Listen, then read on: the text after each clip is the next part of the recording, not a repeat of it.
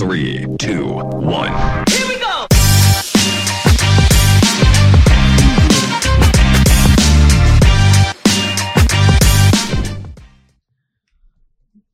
Bueno, episodio número tre- 13, 14, 14, ¿ah?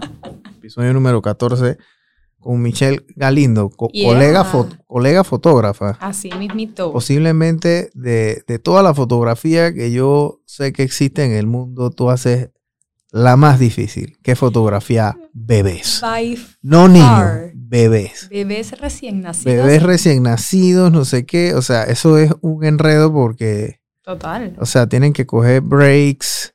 Me acuerdo cuando yo llevé a mi hija a hacer una de estas Casi fotos, mueres. era como que bueno, y ella estaba un poquito más vieja, pero era, dije, bueno, hay que darle la mamadera como para que se calme, después el juguetito, después no sé qué, que si la música, o sea, ahí hay, o sea, es prácticamente bastante logística y poca más. tomadera de fotos. Digo, O sea, la foto de que clan clan, pero hay que hacer mucho prep total, para total. llegar ahí, ¿no? Yo decía que en este rubro, obvio, la fotografía, saber de que, ok, balancear tu imagen, tomar una foto bonita es importante, pero aparte de eso, la dinámica de que el niño te esté viendo a la cámara, se ría, esté feliz, los papás estén felices. Y a veces, o sea, cuando es recién nacido, tipo 4 a 10 días de nacido, que el bebé esté bien también, la seguridad del bebé, Claro. imagínate lo delicado del tema. Eh, así que es un balance full entre, entre fotografía tipo técnica y bebés, o sea, lidiar con bebés en el estudio. Sí, prácticamente un bebé a los tres primeros meses solamente sale de su casa, yo digo que cuatro veces. Ah, O cinco, sí, porque sale la primera a la semana, que la lleva, lo llevan al, pediatra. al pediatra, después al mes, exacto. pero entre el mes y la semana lo llevan a tomar Están fotos. en mi estudio. Tu siempre digo que son unas campeonas las mamás. Yo siempre se los digo que, wow, en verdad, wow, sacar a Y tu le bebé. meten, le, me- le meten... Vienen producidas Sí, de sí, sí. antemano, o sea, me escriben tipo de semanas antes de dar a luz Lo o disfrazan. meses. Lo disfrazan de que le compré esta cosita, quiero esta cosita. Ajá. Y, y yo siento que hasta cierto punto se ha puesto como de moda, ¿sabes? Como que a pasar de los años más y más gente las quiere. Y, y bueno, la gente sale a los 10 días fascinados al estudio. ¿Cómo, ¿Cómo quedaste tú en este mundo de la, Qué de la ¿ah? fotografía? Qué ¿Qué, hacías antes? Ok, mi historia es mega peculiar. Yo estudié psicología infantil, actually, en college, que iba a saber yo que esto me iba a llevar a este mundo de la vida. Pero entonces, cuando llegué de college, mega emocionada, yo tipo, voy a ser la mejor psicóloga infantil. Llegué y no me dejaron ser psicóloga porque no había revalidado los créditos en Panamá. Ok. Entonces, dije, no, tienes que estudiar dos años más. Y yo dije, estudiar, no pretendo, no, no, no, no, no.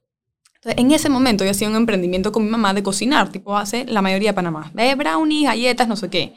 Pero ya era un emprendimiento que tenía muchísimos clientes. Y yo dije, ¿sabes qué? Vámonos a, a dedicar a eso.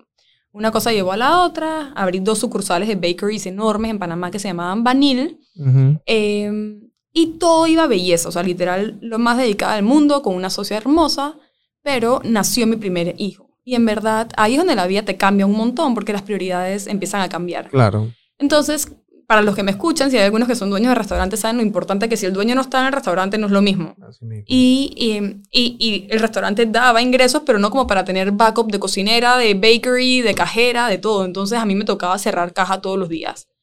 Y cerraba la sucursal y cuando llegaba a la casa todos los días por los primeros seis meses el bebé estaba dormido. Y no sé, me fue entrando este guilty feeling de mamá diciendo, ¿sabes qué? Yo creo que tú puedes encontrar algo, siempre me ha gustado emprender, que, que no sé, o sea, algo que no tengas que estar cerrando una caja a las 7 de la noche y llegar a tu casa a las 7 y media. Total, decidí vender la mitad de mi negocio y esa es la parte tough, porque como tú le dices a tus papás y a tu esposo, eh, de la nada es que, ok, ya, ya no quiero hacer esto más, quiero venderlo todo. Y a la sociedad, porque todo el mundo te asocia con quién tú eres, qué haces. Michelle, la dueña de Vanille, o sea, eso era lo que todo el mundo conocía. Whatever, el punto es que vendí eh, la mitad, gracias a Dios, súper bien, y me quedé en casa seis meses sin hacer nada. Tenía mi cámara guardada en el closet, una cámara que me había regalado mi esposo, Nikon D5000, y yo un día la saqué, empecé, no sé qué, a tomarle fotitos, y un año después, ya habiendo publicado muchas fotos de él, creativas, pero feitas, pues normal, de una mamá tomándole fotos en casa a su hijo, nace la hija de mi mejor amiga. Y es que, ¿qué quieres que te regale de nacimiento? Y es que unas fotos. Y yo dije, unas fotos. Ok, dale, belleza, vamos. Me acuerdo perfecto. O sea, abrí mi computadora y puse, es que, fotografía recién nacido. Y vi a este bebé así como dormidito, no sé qué, y el fondo era blanco. Y yo dije, pero ¿cómo hacen para que el fondo sea blanco o negro? Hay unas telas. Fui a la cedería así, compré tela rosada y blanca. Y yo dije, ¿y ahora? ¿Pero cómo guindan esas telas en la pared? O sea, no entiendo. Y buscaba, ay, hay un stand de fotos. Ok, fui, compré el stand, me acuerdo que me costó dije 35 dólares, no sé qué, y ahora, como, y así, como que poquito a poquito fui investigando. Tomé las fotos, obviamente tuve esas fotos hoy en día y quieres validar, pero ¿qué pasó? Me di cuenta que había un nicho en el mercado de personas que les gustaría ese tipo de fotos y no había más de una sola fotógrafa que lo hiciera. Entonces, ¿Quién más lo hace aquí? ahorita mismo hay varias. Bueno, ahora mismo hay un poco sí, ahora hay un montón, pero en su momento. ¿Tú lo arrancaste con esto hace cuánto? Siete años. Hace rato. o sea, Hace rato. Tienes rato. O sea, siete años desde que mi primer cliente. Sí, siete años, sí. Un montón. Entonces, en ese momento solo había como que una persona que lo hacía en, en Panamá. Entonces dije, wow, en verdad hay un hueco en el mercado. Y aparte de eso, me gustaba. Yo estaba en esa época en mi vida actual.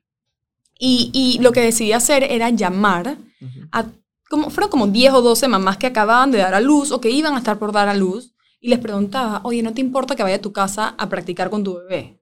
¿Quién te va a decir que no a eso? Obviamente todo el mundo, sí, sí, sí, sí, sí. Eh, y así fue como me di cuenta más o menos el flow de un bebé. Iba a las casas y practicaba y les editaba 5, 6, 7 fotos y se las entregaba de regalito.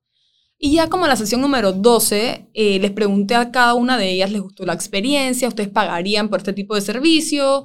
Eh, por la cantidad de fotos que les entregué, la, la, la, la, la, y la respuesta era sí. Y yo es que, ¿sabes qué? Vamos a empezar. Y a fuiste cobrar. validando ese. Fui ese validando, claro, que es lo importante, porque tú no te puedes tirar en el mercado de la nada sin validar algo o un mercado que esté saturado de algo. También. También, entonces eh, me fui dando cuenta de que la gente sí le gustaba, la gente sí lo hubiera querido, si, lo- si estaba feliz con el resultado y fui empezando a cobrar poquito. Obviamente tenía un cliente por aquí, otro por allá, se iba regando la ¿Cuánto cobrabas? ¿Cuánto fue tu En primer? ese momento cobraba, creo que dije 200, no, hasta menos, maybe, 175 dólares. Em, ¿Y qué te entregaba? Es que 8 o 10 fotos y ya. Entonces, eh, no sé, me, me- gustaba la idea de ir a las casas y practicar. Me sentía como libre de que si me salía mal, en verdad estaba practicando eso, no te había Claro. prometido Y no nada te estoy cobrando nada. y no te estoy tampoco. cobrando nada en ese momento. Y ya entonces después vino que si la mamá es que, ay, no, que mi hijita tiene un año, que no sé qué, tiene seis meses. Y fui aprendiendo online. O sea que realmente soy 100% autodidacta. Autodidacta. Completamente. Es que la fotografía es así, eh, es como, yo, yo, yo puedo ir a cualquier escuela de fotografía en el mundo y, y me voy a graduar, pues como dice. Milanet, un, un mono bien adiest- a- a- educado se gradúa de la escuela culinaria, Exacto, no, sí. pero tienes es, que eh, tienes que tirar, tirar tiempo, además, ser dedicado, porque en, y en el mundo de la fotografía, bueno, usted está en, en esto de, de- de las redes y de, de grabaciones y de, y de fotografía, en verdad es tough, porque tú te metes online y tú buscas, es que, ok, cámara, quiero aprender a usar mi cámara, pero eso no te va a enseñar a tomar bonitas fotos. no, tienes que saber después de que iluminación, pero el día está nublado, ¿ahora qué hago? Y- Flash. o sea, exacto. como- tienes que aprender a usar el eh, flash, y ay a la después, verga, exacto, tienes que de- sincronizar el flash con la apertura, y cállate, que Y la velocidad. O sea, yo uso un flash enorme y me acuerdo, o sea, literalmente era de que, ok, el flash.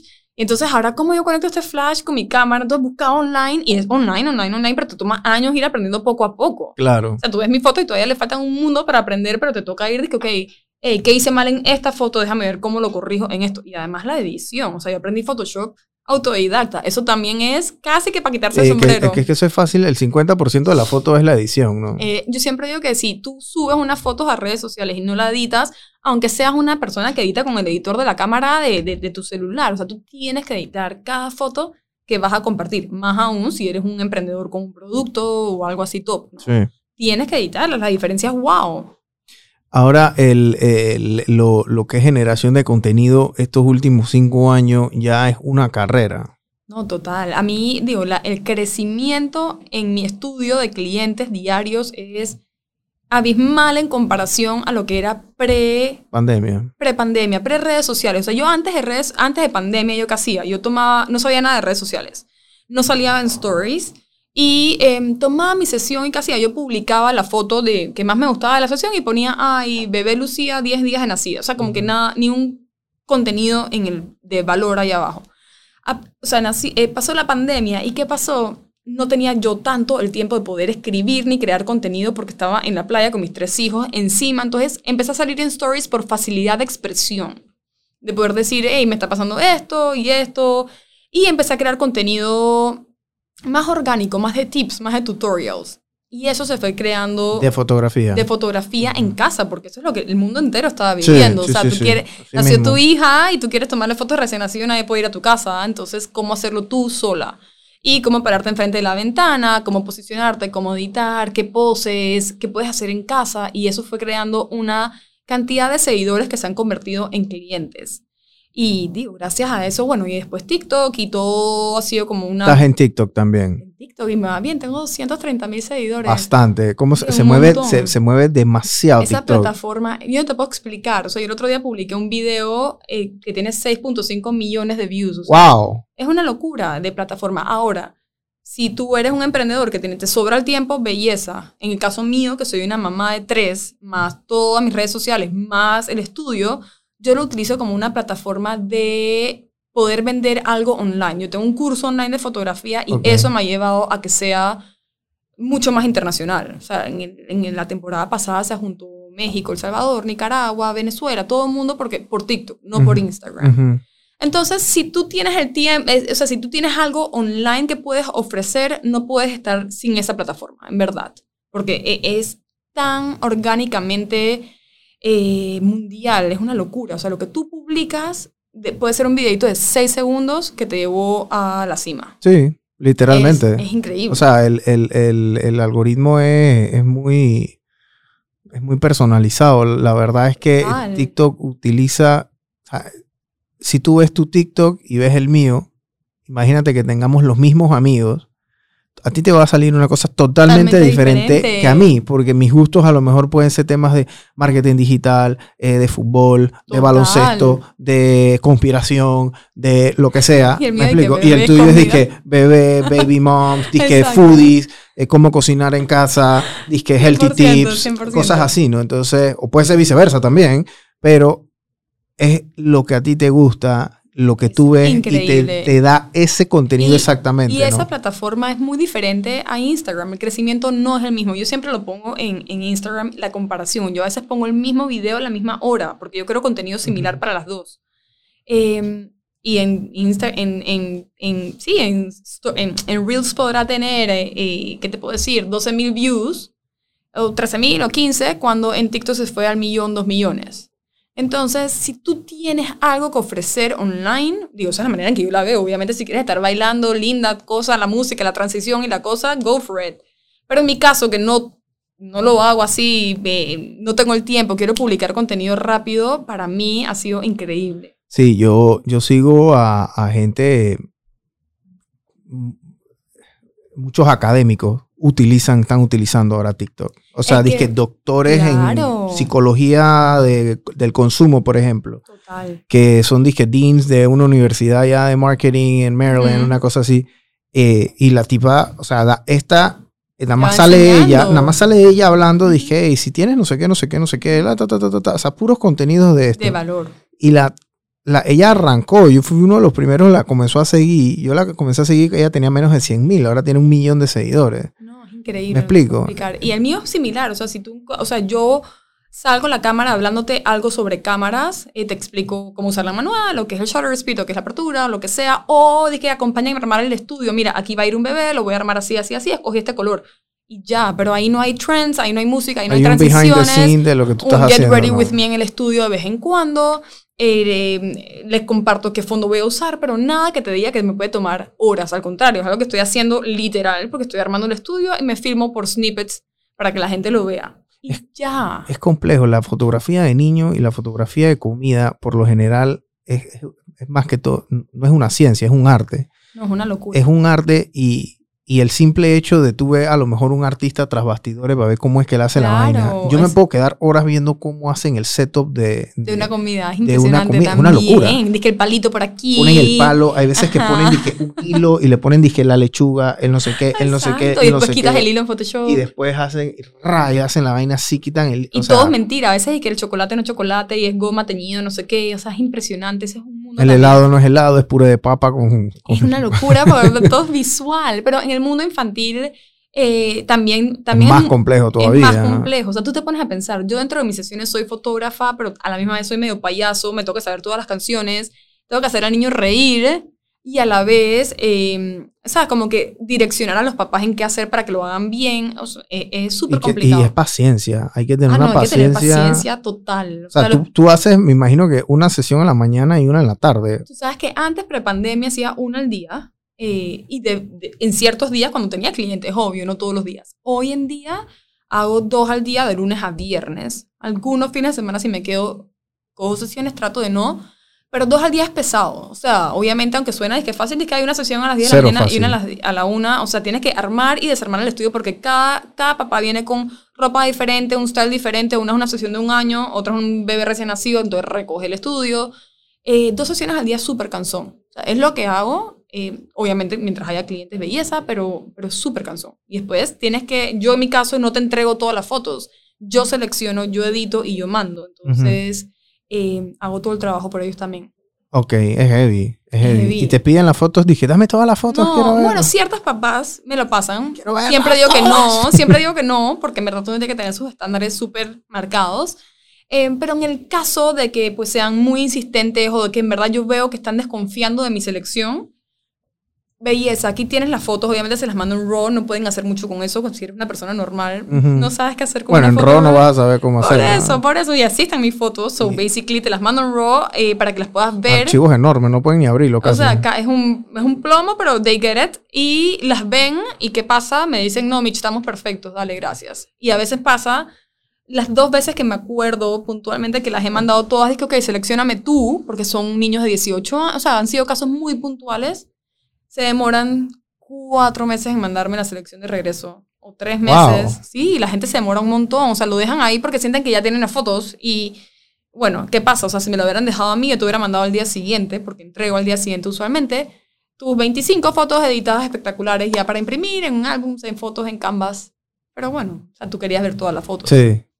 ¿Cómo, sí. ¿Cómo haces el tema? Cuéntame esta vaina del, del, del curso de fotografía. Sí, claro. O sea, eso, eso llega a raíz de pandemia. ¿Tú lo arrancaste, me imagino que en pandemia Full. o antes? No, full. El, el curso empezó eh, en pandemia. Fue un poco antes de pandemia. El, el evento se, se pasó que yo estaba en mi estudio. Bueno, ya cool que tú me vayas a entender súper bien, pero en mi estudio yo tengo mi flash enorme y tengo dos ventanales y estaba teniendo problemas de iluminación. Yo en ese momento, pues soy autodidacta, Ujú. no soy tampoco la fotógrafa más conocida del mundo. No sabía si bajar la persiana, si subir la persiana, si subir el flash, si ponerlo más cerca, más lejos, cambiar el balance. O sea, había algo que yo sentía que me estaba faltando en mis imágenes. Y recuerdo que le mandé mensaje a un fotógrafo que pues, para mí en ese caso era súper como, no amigo, pero conocido, al cual pedí ayuda. Dije, hey, ¿sabes que te pago? Please, un one-on-one en mi estudio.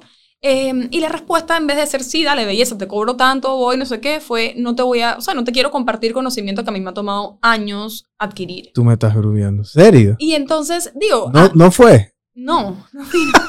Entonces, te lo juro que Qué para, locura. eh, no, para mí fue como, o se sea, yo matado, estoy sudando, estoy sudando echando la historia, porque me acuerdo que yo agarré a mi mamá, mi mamá estaba ahí, yo dije, de bulto. Tú no puedes creer el mensaje que me acaba de llegar, por favor. Y mi hermana también estaba ahí echando la visita a mis hijos. Y yo es que, pues, ay, yo, no puedo, yo en verdad no puedo creer esto.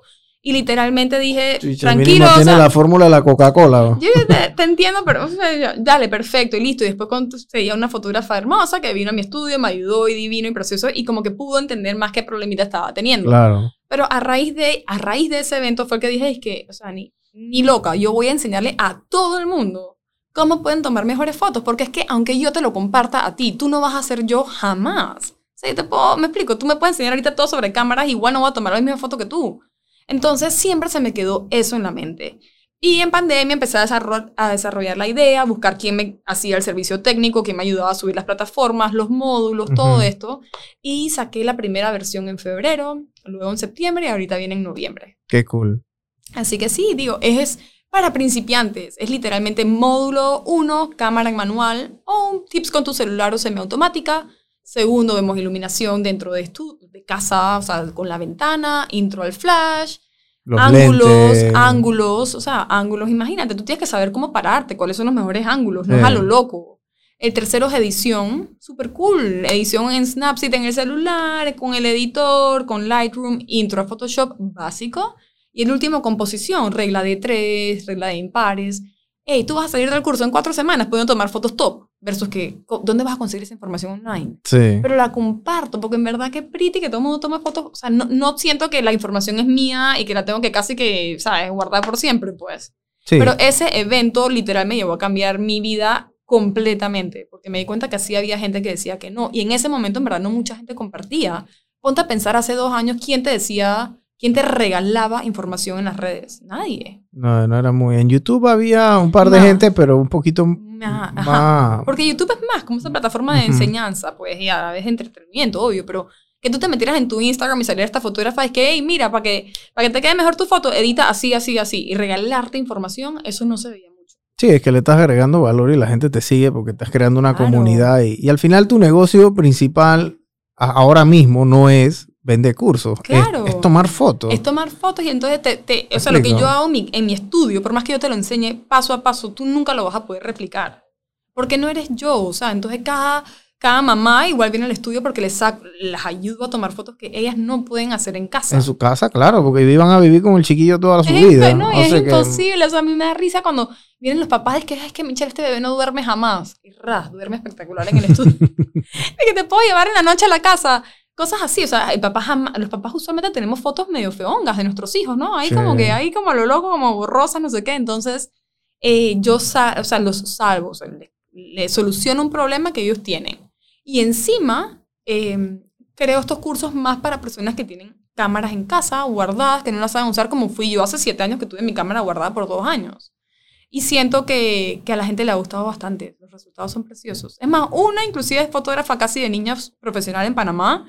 Está cobrando y todo belleza y la sigo mentoring y ayudando Wow. por haber cogido el curso. sí. Bueno, qué cool. oh. Lo máximo. O sea, Eso, o sea, yo, nosotros aquí, yo, bueno, gracias a Dios, yo cuando comencé a, a- a practicar con la fotografía, mi socio tomaba fotos, teníamos una 6D, una Canon, que es una cámara, para los que no están, que no entiendo. para no ponerme tan técnico. Eh, y ahí comenzamos, yo comencé con, con un 50, 1.8, ahí Eso. tirando puñetes chiquitito, un lentecito de, de 100 dólares, porque eso es lo que cuesta el Literal, 50, un lentecito de 100 dólares. Pero a la hora de la hora en la fotografía siempre es este dicho de que siempre es el, el indio y no la flecha aplica aquí más que todo. O sea, Totalmente, totalmente. Eh, yo siempre digo, es que puede, hay personas que toman fotos hermosas con un celular, que tú dices, y que guau, oh, qué foto. Al contrario, hay foto, hay gente que tiene la cámara más cara que las mías y toman fotos OK o X porque no saben usarla. bien leve. Bien leves. Entonces depende mucho del conocimiento detrás tuyo. Con la cámara que tengas o el celular que tengas, puedes tomar fotos bien, bien Claro. bonitas. Tú arrancas como un em- emprendimiento de, de esta clase. Bueno, ya tú fuiste emprendedora, Sí. fuiste ya. empresaria con, y en temas de- Sí. de, de pastelería, restaurante, que es, bien, bien, bien Era, pesado. habían hasta 20 empleados. Yo tenía es que 23 años. era wow, bien era bien, bastante. bastante. Eh, el, episodio, ah, el episodio anterior en- entrevistamos a Idemi de Planticería. Ajá. y ella, y la vez pasada entrevistamos a, a Milanés, y, y cada vez que viene una persona que haya tenido ese background de restaurante y hace otra cosa, dice, o sea, Sí, sí, el, el, increíble. eh, eh, el nivel de trabajo y responsabilidad obviamente no se iguala y las horas de trabajo horas. tampoco, ¿no?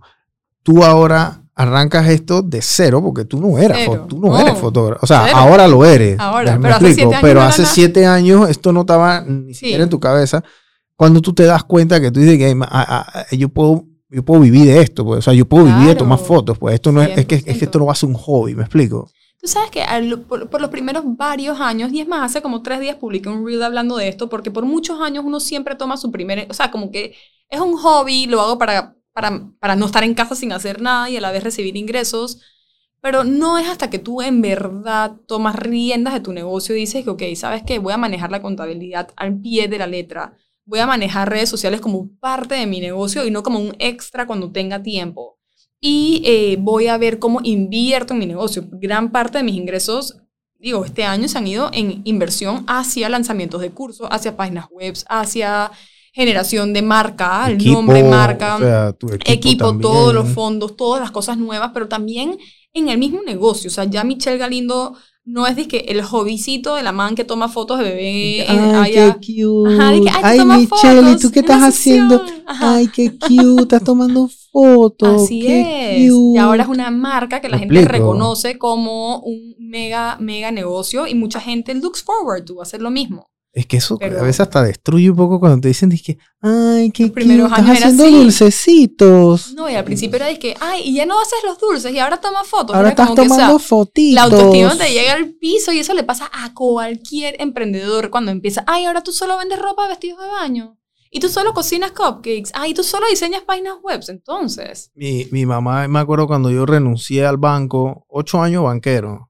Yo renuncio a mi carrera financiera para meterme en este enredo eh, de mercadeo. Donde hay buco e inversión. donde hay de, de todo. Ajá. Hace cuatro años.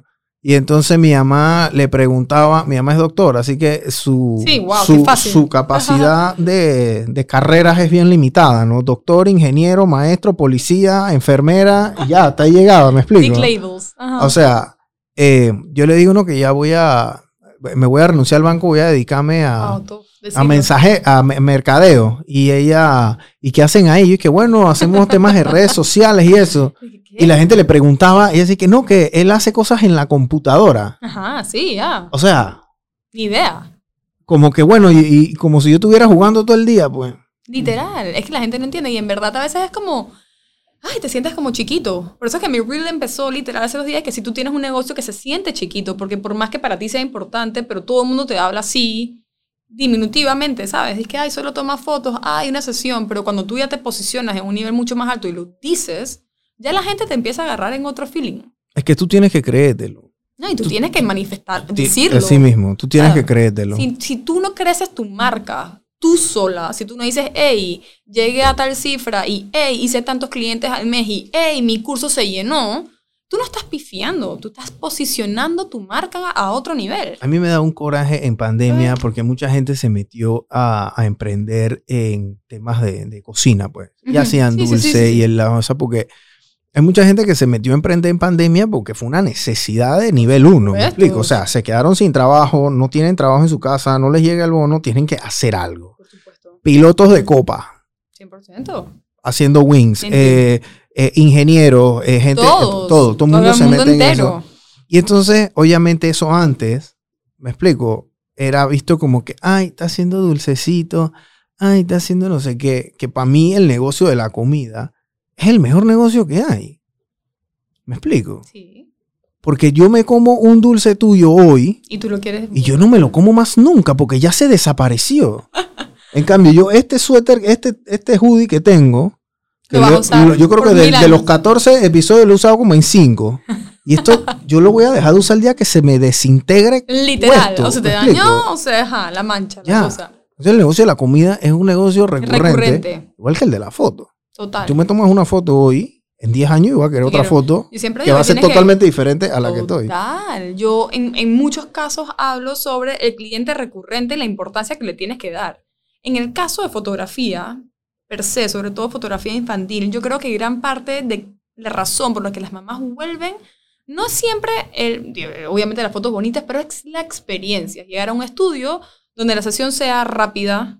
Mis sesiones no duran más de 40, 45 minutos. Wow, qué cool. ¿Por qué? Y esa es la sesión larga, ojo, sesiones de 20, 25 minutos, porque ya yo me sé el workflow, ya yo sé que funciona, ya yo sé que hace a los niños reír, y tú llegaste a mi estudio en 25 minutos, te fuiste. O sea, los papás no quieren estar más tiempo ahí, yo tampoco hubiera querido estar más tiempo ahí si soy en sus zapatos.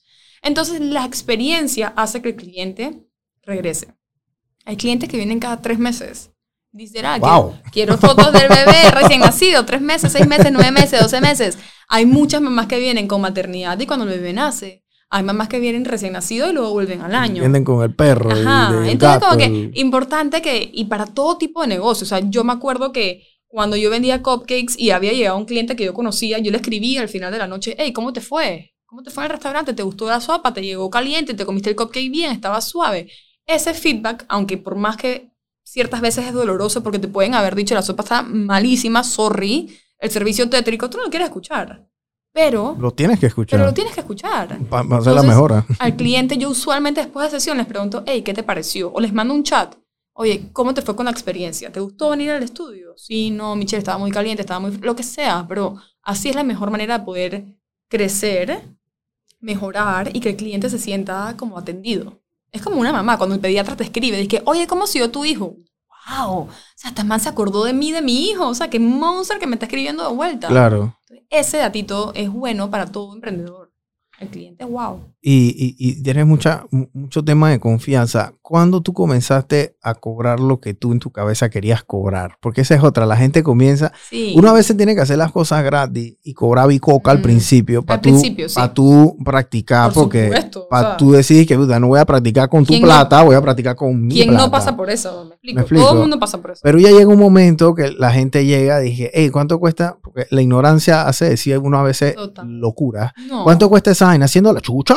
¿Tú tú estás a cobrar ¿Y qué estás tanto? loco? ¿Estás loco? Pero una foto. Una No, foto. soy- siempre, yo siempre cobré hasta lo que yo me sentía. Acuérdate que, es que gran parte de esto es que yo soy mamá. Entonces, si tú me hubieras sacado, si yo sa- saco de contexto mis precios y yo misma no los pagara, yo no los puedo cobrar. Claro. ¿Ok? Entonces, cobré, obviamente fui incrementando precios, incrementando precios hasta que me sentía cómoda y desde hace como un par de meses para acá, cuando realmente vi la posición en la que estaba, Ujú. em, que me reuní con una fotógrafa, ah, wow, maybe una de las mejores en Panamá, que estábamos hablando de esto. Yo no estoy en el gremio de fotógrafos, yo no, yo no me manejo en este gremio, ni sé ni manejo los precios de los otros grandes, o sea, grandes fotógrafos panameños.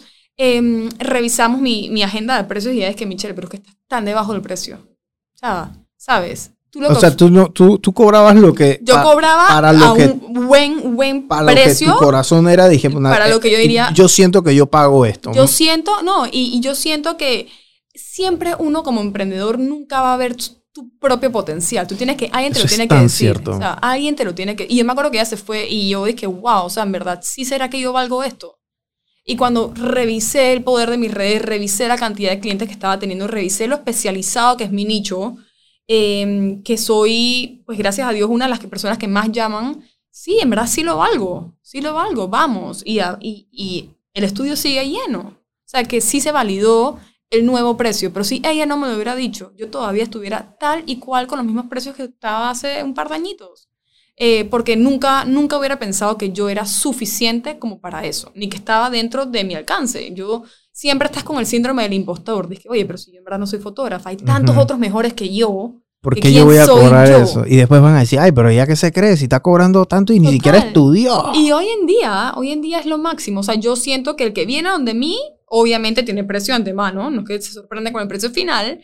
Y el que no puede y me lo dice, dice que, ay, gracias Michelle, sabes que se me sale el presupuesto. Belleza, ¿sabes qué? Te recomiendo a estas otras, varios fotógrafos, contáctalos, capaz alguno te pueda funcionar. Y uno va recomendando. Claro, Ya, eh, es que hay negocio para todos, pero tienes que creerte tú que tú vales eso. claro. Sí, sí, sí. Eso, eso, eso es bien importante. Sí, o sea, tú tienes, que, tú tienes que meterle el, el- el- o sea, tu precio, tú no lo puedes comenzar a negociar ahora porque... No, el precio es, y, y- y son como pautitas que he aprendido con los años.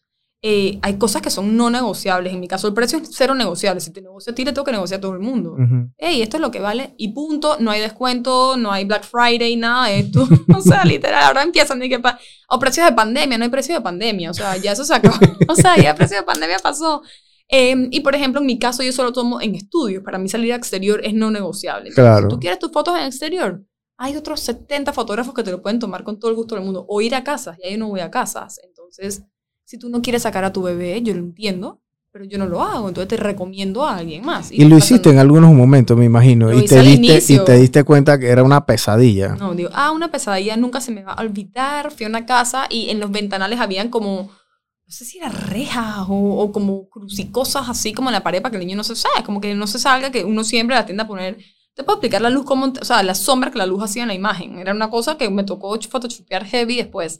Pero además, gran parte es porque, bueno, tú viste hoy que te dije que el Waze, yo soy malísima manejando, me pierdo casi que de aquí a, a la esquina. Y entonces, eh, se- cuando el negocio, manejar a mí me generaba ansiedad. Tener que llegar a la casa de un cliente, Con no el equipo. no siendo buena yo, o sea, manejando. Yo, yo conozco mis debilidades, entonces yo dije, ay, que seguro me pierdo, no sé qué, salía mucho tiempo antes y perdía tiempo de, mis- de estar con mis hijos por estar ahí esperando, porque soy súper puntual. Y lo otro es que cuando el negocio empezó a crecer, donde ya me llamaban personas que no eran conocidos, yo soy sola. O sea, yo no tengo equipo que trabaja. Ajá. Entonces ya ahí, digo, se vuelve no negociable. Prefiero perder la platita y estar segura Me en imagino casa. que tu esposo dice, ¿qué? El man ¿No sabes para dónde? Para Cerro Viento. No, ¿Estás loca? No, el no, no. no, no, que no. ¿Sabes para dónde? sola. ¿Qué pasa? Es San más, Miguelito. No, no, no. Dije, eh, no, total. Digo, literalmente, es que no solamente ni él, sino es que yo misma, digo, Panamá, vivimos un lugar divino, pero tú no puedes estar yendo a casas de personas que no conoces, de que Cero. Tindon, hola, Cero. A tomarle fotos a tu bebé. Entonces, eh, desde hace como un buen par de tres años más, maybe cinco años para acá, yo no salgo de mi estudio. De, de mi, ajá, de mi casa. Así mismo. Así mismo, tal y cual. Y, y mientras, más seas, ma- mientras más te especifiques en un área, mejor te va a ir. Ya. Sí, porque uno tiene que especializarse. No puedes hacer todo, pues. Alguien hizo la analogía, bueno, en TikTok la vi, me pareció genial la analogía de que tú en verdad le pagas más a un doctor que sea especializado a un doctor general en urgencias. Así mismo. Y lo mismo en fotografía. O sea, si yo haría ahorita mismo boda, boda civil, boda religiosa, 15 años, perros, cosas, mascotas, imagínate. O sea, yo, yo ¿quién sería? Hay, hay, hay, hay- digo, hay fotografía de toda índole. Yo conozco, yo conozco un amigo que trabaja en Mayol, me dice que el fotógrafo que ellos contratan para venir a tomarle fotos de sus edificios es un español, Ajá. valga la redundancia, que vive en España, pero Sí. él solamente toma De fotos de, de arquitectura. Bueno, claro. Es Ya. que esa, eso es... Y es que, ¿sabes que La foto, cada rubro, o sea, tiene tanta técnica que... que o sea, el que le toma foto a alimentos no creo que se sepa la técnica de cuidar a un bebé de 8 ni, días. Ni cerca. Ni cerca. Y si tú me pones a mí a tomarle fotos a un apartamento, probablemente me- la moldura no me salió y la esquina me salió chueca y la altura no me salió como era, porque es que cada rubro tiene su especialidad, o sea, tiene Total. sus ángulos y su cosa. Entonces, mi recomendación para cualquier, y esto va para cualquier emprendedor, o sea, tú no puedes hacer eh, de cocina, cocinar de todo, el banquete, la cosa, el delivery, la cosa, el brownicito, el cupcake. Mientras más te especializas, mejor te va a ir, porque la gente te va a buscar por eso y puedes, puedes mejorar tu técnica.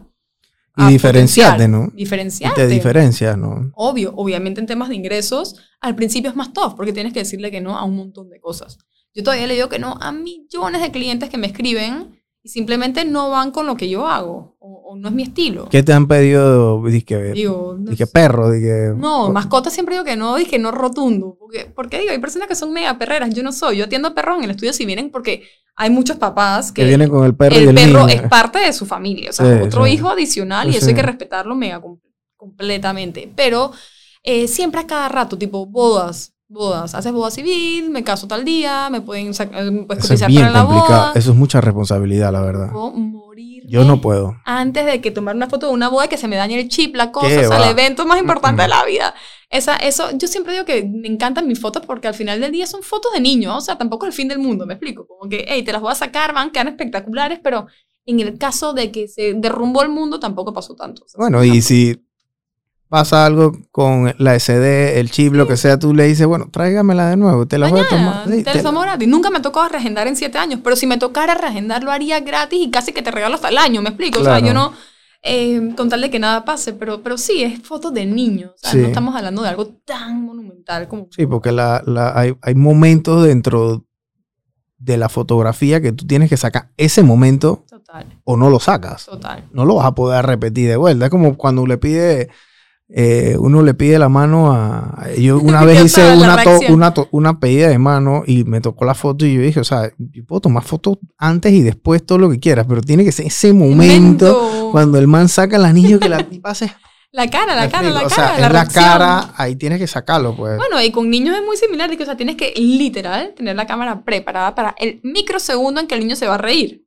Sea, no puedes saltarte ese pedazo, porque entonces se fue la Sí, sesión. y eso es bien complejo. Hace un niño reír a esa edad. No, tú bueno, no sabes. para mí, a lo mejor Ajá, para ti ya lo has hecho, pero Para mí es yo me fácil. acuerdo, yo trataba de poner a mi hija a reírse y era que como si fuera, tú sabes, un perro ahí llamando que Se reír, o sea, entonces la niña se asustada y dije, o asustaba. sea, es que hay mil cosas que asustan a los niños durante la sesión. Una de esas es tener a ocho personas atrás tuya llamándola, que, eh, por aquí, por aquí, por aquí. Em, pero digo, ahí estoy yo y guío a los papás como que, oye, en este momento que viene, todo el mundo silencio. Yo soy la única que hablo. Y así, o sea, los vas guiando y los vas ayudando a que la sesión quede mejor. claro, Pero bueno, siempre pasan cositas. claro. ¿Cómo vas a hacer ahora con el tema? ¿Vas a seguir haciendo más cursos? ¿Quieres comenzar a escalar en esa? Tienes 200 y pico mil de seguidores en TikTok, que es un Sí, eso mundo. es un mundo. Y crece En solo. Instagram tienes 30 30 mil, que es bastante para Instagram. es bastante. Pero TikTok estás creciendo de una manera más exponencial, ¿no? Y, y me encanta, en verdad, mira, porque te lo prometo, en, en Instagram es difícil crecer. Eh, es muy difícil y usualmente el seguidor, para mí Instagram es más el seguidor que puede venir al estudio, ¿sabes? Un seguidor que tiene la capacidad. Y TikTok, eh, Panamá está dentro de, creo que es como el quinto país de seguidores, o sea, antes de eso está México, hay otros países que son muy fuertes en TikTok. Y si tú tienes algo online que tú puedes ofrecer, claro, para allá el crecimiento, si tú quieres crecer tu marca exponencialmente, ya yo no me puedo dividir en dos. En ejemplo, el estudio está lleno en sesiones hasta, o sea, ya este año no hay más. Hay un par de cupitos en octubre, noviembre, diciembre, full. Entonces, ya en teoría, si yo no lanzo mi curso, yo no exponencio mi curso a otros niveles, ¿dónde vas a, ¿cómo vas a recibir más ingresos en este mundo? Pues es que tú, tú tienes algo que lo tuyo no es escalable en el sentido de que tú tomas cero la foto. Es cero. O sea, tú no puedes clonarte ya tres y tú después tener que tres sesiones. O sea, Digo, y, no, y, y el que va a tu estudio quiere eh, que tú le tomes la foto. Y sí, tú, Tú no puedes el asistente. contratar a alguien que te edite la foto y probablemente las editaran igual. O sea, tú puedes. Pero nada más el hecho de que de- tres fotos es energéticamente tres sesiones agotantes. Toma mucho tiempo. Entonces, eh, no procede. O sea, yo creo que yo no puedo escalar mi negocio más, al menos, y ojo, es la nueva era. Quien no esté en el mundo digital o en el mundo de los cursos online o ofreciendo algo online se está quedando atrás. Sí. Estamos claros, ¿no? Eso Sí, es sí. la nueva, el, el nuevo. Y cada, cada ciclo que uno lanza un curso, eso va creando momentum, la gente lo está esperando, lo vas mejorando y vas creando un contenido digital que te ayuda a escalar. Y los meses en que se lanza un curso y lo vendes y lo llenas, obviamente el ingreso mensual, tú notas una diferencia drástica. Y eso es lo que uno quiere lograr el otro La año. generación de contenido ahora se ha vuelto parte de tu día a día. Literal, yo todos los días Así mismo como tú haces tu contabilidad, así mismo como tú editas fotos, así mismo Total. como tú le das mantenimiento a tu equipo, a tu área de Es trabajo. Literal, Es parte, parte, de, de yo tu generación de agendado. contenido, ¿no? Yo no paso un día sin que yo no publique un reel. Tú ves mi Instagram completo y ahí... Eso es mucha disciplina, la o sea, verdad. No tienes idea. Y me encanta, ojo, me encanta, pero digo, ¿qué hago? Durante sesión grabo el contenido sin saber exactamente qué voy a, qué voy a publicar después. O sea, que básicamente la sesión casi Eso que es completa está... Mucha disciplina. Y de ahí yo me siento, abro mi app de editor Splice, o sea, nada del otro mundo, y voy cortando snippets y pedacitos y veo de que, ay, mira, qué cool, eh, hice esto, esto es lo que voy a enseñar en este video. Ujú. Ah, o mira, este video me dio risa porque el bebé bailó y se comió el cake. Ok, bueno, vamos a enseñar esto en este video, le busco la música, no sé qué, y lo publico. Y em, yo siempre digo que las redes sociales son parte de tu negocio, o sea, es que ya no es negociable, ya no es de que, ay, solo si me sobra el tiempo voy a publicar algo, no hay manera que crezcas así. no, Cero. O sea, cero. Tiene que ser parte de tu contenido, o sea, de tu día a día. De, de- de todos los clientes y, de- y- y amigos y gente que atiendo aquí en la agencia y otros que han venido y se han sentado ahí, los que más ímpetu tienen en generar contenido son los que mejor les va Wow. económicamente en su negocio. Así es. Me explico. Siempre te puede ir mejor y siempre te pudo haber ido peor. Exacto. Pero tú generar contenido es un tiro al piso. Literal. eso Es un tiro al piso. O sea, es tu herramienta de trabajo. Así mismo como se lo dije a, a Milanés. O sea, el- la herramienta de trabajo de él no son los cuchillos ahora. Es su celular generando contenido. Tu herramienta de trabajo, aparte de la cámara, Es, es el celular y la generación de contenido. Eso, y, y- y se ve en números. Es que no es de que, ay, pero crea algo y ponlo ahí y a ver si te va bien. No, no, no, no. O sea, es tangible el resultado. Los números tú los puedes ver, el crecimiento en clientes que vienen los puedes ver. En números de seguidores, que al final del día tampoco es que el seguidor es importante, pero sí, sí se puede generar en Obviamente un cliente. ayuda, 100% sí. ayuda. Eh, entonces yo sí creo que, y se lo di, siempre lo hablo, sí, eh, si tú quieres crecer, tienes que generar contenido. Es que si no te quedaste atrás, tienes que estar con las redes sociales activas diariamente. Y si eres una persona que no te gusta salir en stories, no tienes que salir en stories, pero por lo menos, hey, hazme el behind the scenes de lo que estás haciendo, ok. No quieres salir de que, ay, estoy en un podcast hoy, mira, no sé qué, ok, no, pero entonces pon tu boomerang y pones que behind the scenes. Pero ya estás. Y algo. Tienes, sí, tienes que, tienes, hay que meter algo. Porque es, es este. Ya el tema de la pauta, yo creo que tú generas más leads con un buen reel, con un buen 100%. TikTok, que tú pautándole Ah. un boost, boost disposal, no sé, o haciendo una pauta de 100 dólares y diciendo, dije, hey, llega, ah, y te tomo la Sí. foto. O sea, No, no, no, ya eso, eso- e- eso, eso, eso ya está dejando de tener el dejando. efecto Yo- que tenía hace cinco años. Total, o sea, ya el crecimiento, eh, el crecimiento puede ser orgánico, en verdad, no tienes que estar pagando ni, ni- o sea, ni a la plataforma ni a nadie para que, te, para que digan tu contenido por ti. Yo creo que hoy en día, y ojo, si tú ves mis videos, son la cosa más simple del Sí, son sencillos. mundo. O sea, son videos que cortos, short, sweet, una canción bonita porque la música siempre afecta y un comment que genere valor o que enseñes algo.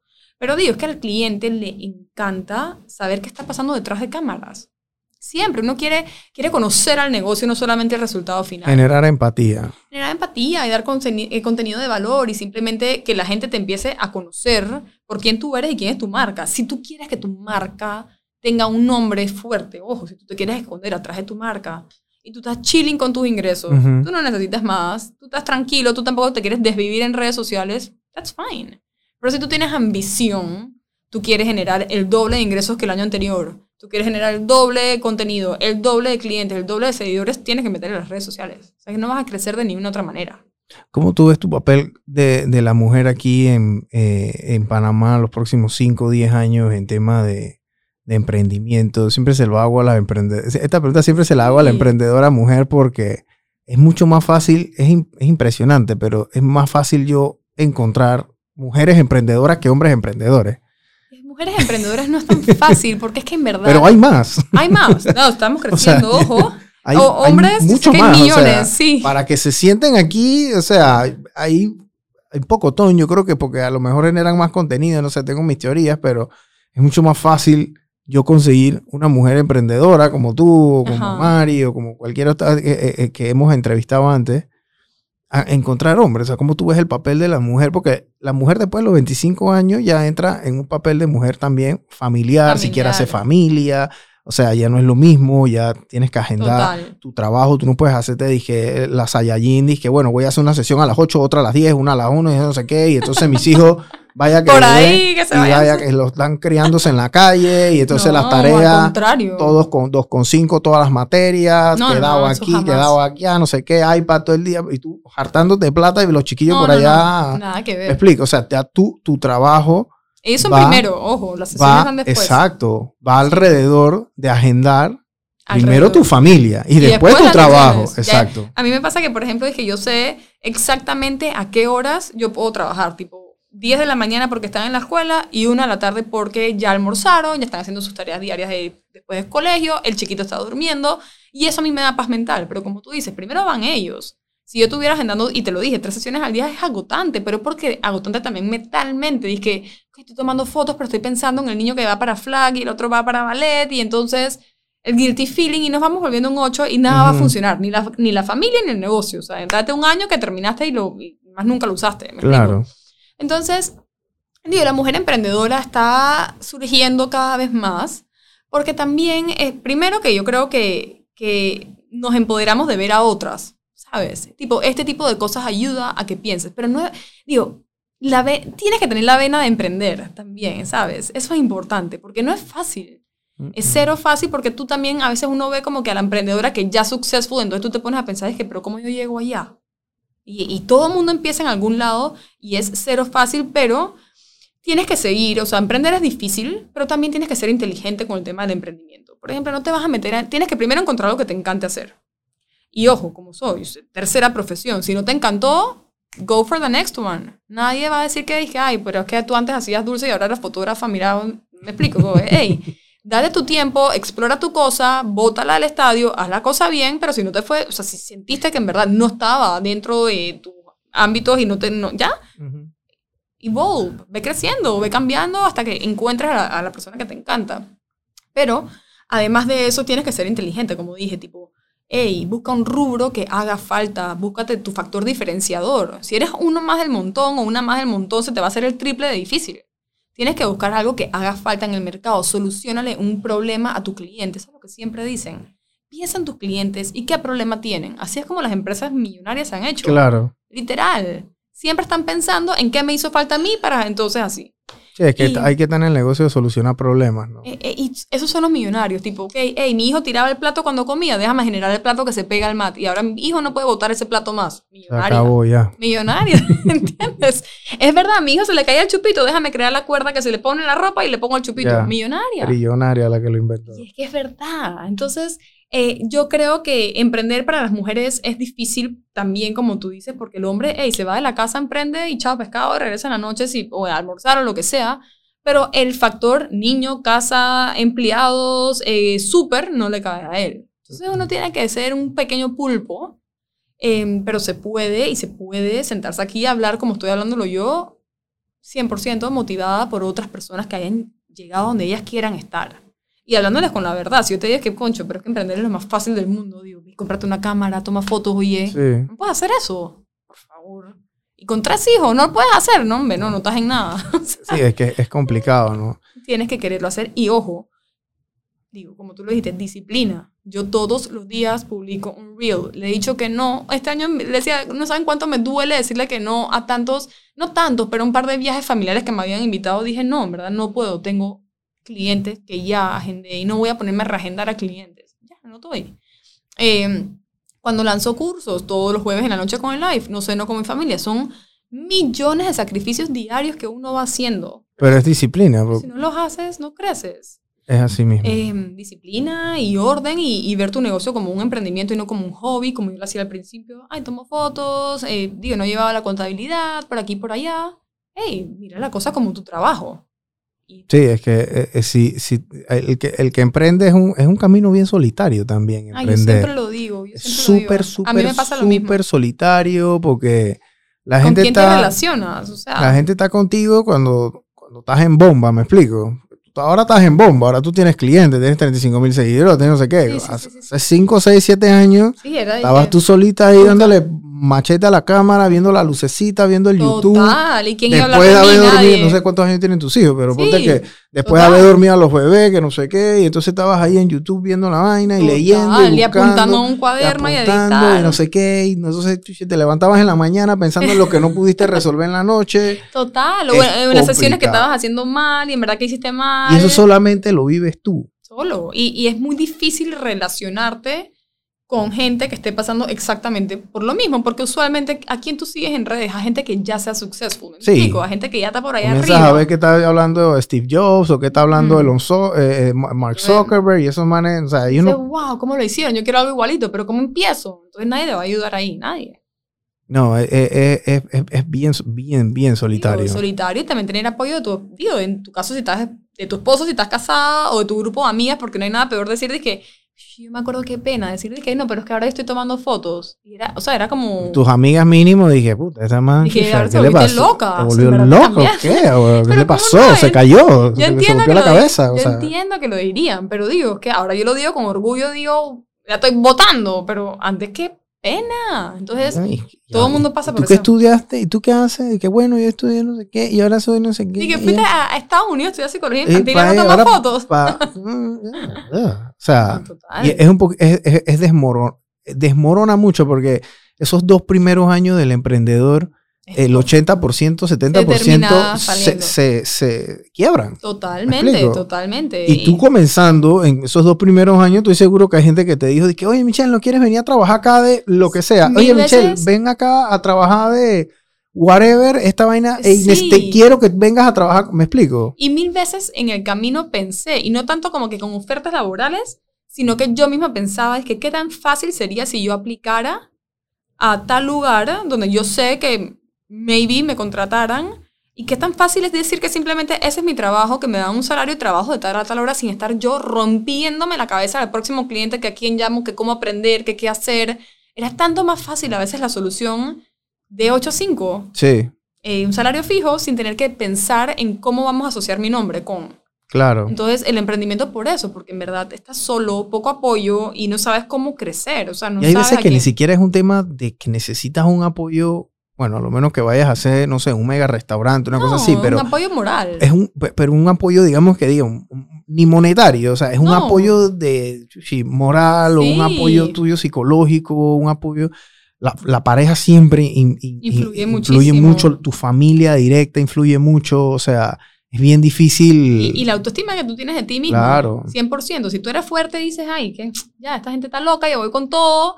Eh, positivo, vamos, hay que trabajar duro, lo logras. Pero si tú estás, que concho, ¿será que sí o que no? ¿Era que sí o que no? Ay, mejor no lo hago, mejor si lo hago, ya, te ¿Y tus hijos heredaron ese, ese gen emprendedor y les gusta Ey, la lo fotografía? Tengo ¿o fuerte, el gen emprendedor. Para mí, hija, hablar de emprendimiento a mí me fascina por eso, pero no, digo, tienen 8, 6 y 2 años, así Ah, que no, no, no sé cómo vamos, pero sí te puedo decir que dentro de mi grupo, amigas, que somos muchas y bien unidas, muy pocas emprendedoras, y eh, eh, dentro de mi grupo, amigas, tú ves emprendedoras que tú admiras, que tú ves, que tú has entrevistado aquí, ese tipo de cosas, pero ser amiga de emprendedoras es difícil, porque en verdad no hay tantas. Y tampoco tienen eh, vida social. No, No tienen mucha vida social tampoco. O sea, empre- el emprendedor no tiene mucha... Digo, tienes que balancearlo, tienes que balancear lo que yo siempre digo, pero digo, tienes que decir que no a mil cosas. Sí. En mi caso ya no hay tanto party porque, bueno, ya tenemos los niños y la cosa, pero en los almuerzos hay que de amigas hay que irte a almorzar cinco horas.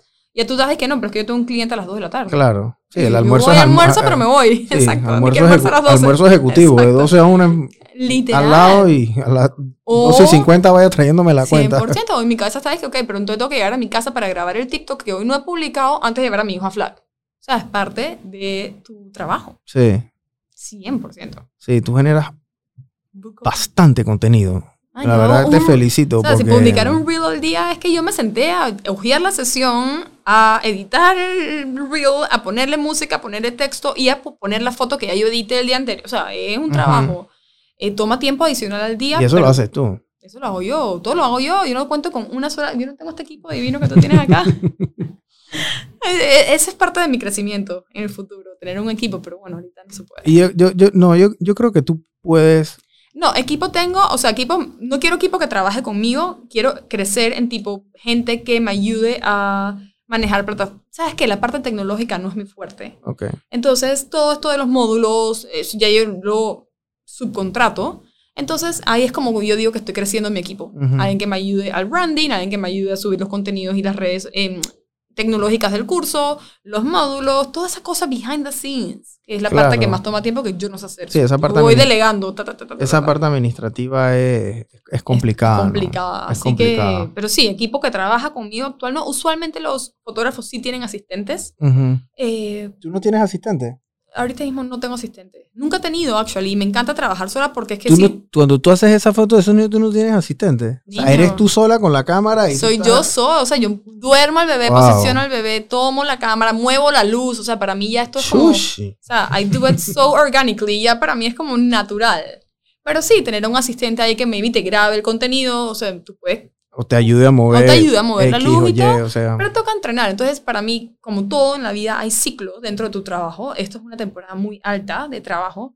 Y no creo que tendría el tiempo para poderme sentar ahorita y pues, entrenar a alguien en algo tan delicado como bebés. ujú. Y mover luces y la seguridad y no sé qué. Pero bueno, enero, febrero y marzo tienden a ser meses mucho más bajos. Entonces, maybe ahí ya te puedas sentar con alguien que conozcas y que "Hey, te ofrezco el trabajo, vente, hazme tal día, tal sesiones y ir creciendo. Pero sí, delegar y crecer. Punto. Claro. Dar un mensaje a las emprendedoras, las emprendedoras que te están viendo Yeah. cómo, cómo, qué es lo que, qué, de que se puede, en verdad, ey, si, si tienes ganas, si eres ambiciosa, esa es mi palabra favorita, porque en verdad, si tú no tienes ambición, no vas a llegar a ningún lado.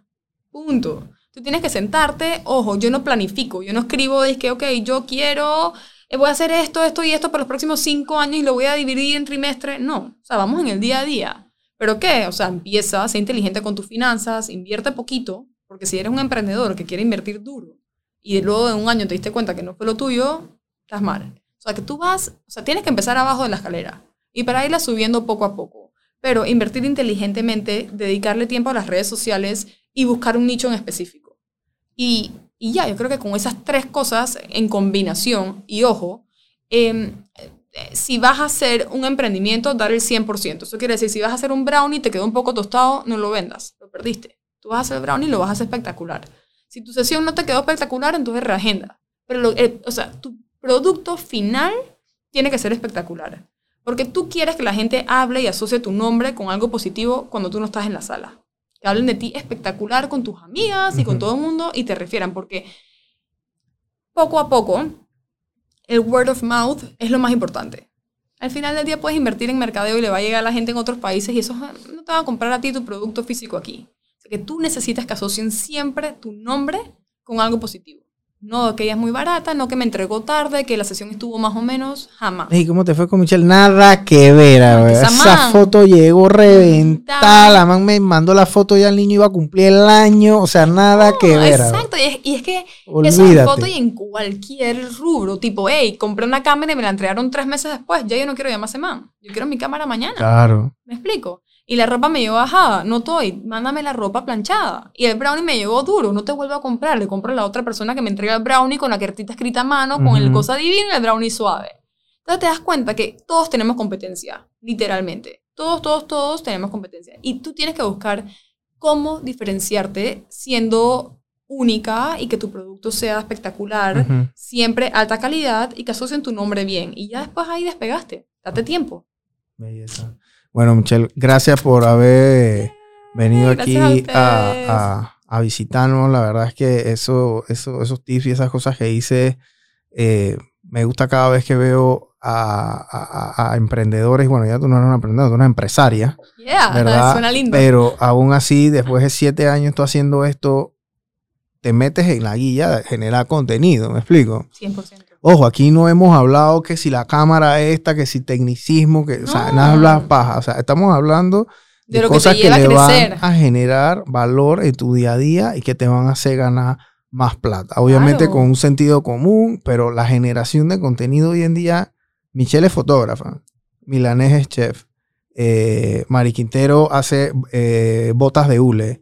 Eh, nosotros hemos entrevistado aquí, ah, bueno, la chica de planticería también. Todos, el común contenido. denominador es generar Contenido. contenido. Es que esa es la era donde vivimos. Todo cambió en pandemia. Todo se disparó a crear contenido de valor. Hay contenido de entretenimiento, lo cual creo que ninguno de los que has mencionado estamos No. en. Transiciones de dos horas, eh, bailes con la música. Ah, no sí. tan- No, aquí no nadie está bailando la jipeta, eso. ni Bad Bunny, ni nada de esa vaina. Nada de eso. O sea, todo el mundo con ropa, todo el contenido que se generan. Yo Siempre siempre, están este mundo que no está mala, que nos generan sin No, un poquito, pero poquita yo ropa. siempre, pero, yo siempre ando grubeando, en verdad, de que yo estoy. Ojo, yo bailo súper bien. Y yo estoy orgullosa de que yo he creado mis seguidores y mi cosa punta de, de mi información y no de mis bailes. Y que yo siempre ando con ropa así lo más holgada y deliciosa posible y nunca me encontrarás barriga afuera, porque ese no es mi tipo de redes. Pero belleza para quien lo haga. Pero se puede generar contenido sin estar, pues, ¿sabes? Sí. Espectacular en redes. Sí, que hay contenido de toda índole, ¿no? Hay de todo. Pero eso. pero esto se asocia a la generación de contenido de lo que es tu producto. y que tienes que hacerlo, tienes, tienes. O sea, que no es una opción, no lo Sí, puedes ver como ya no es adicional. negociable. Ya no es negociable. Ya, a- antes a lo mejor era disque nice to have, ahora es disque un must. Es un monstruo. O sea, y te va a cambiar la vida, eh, el rumbo de tu negocio. Si Así tú mismo. solamente vendes producto final, ahí te quedaste. Crecen, hay que crecer. Así mismo. Bueno, Así que bueno, un besito. mil gracias. A Chao. todos. Bye.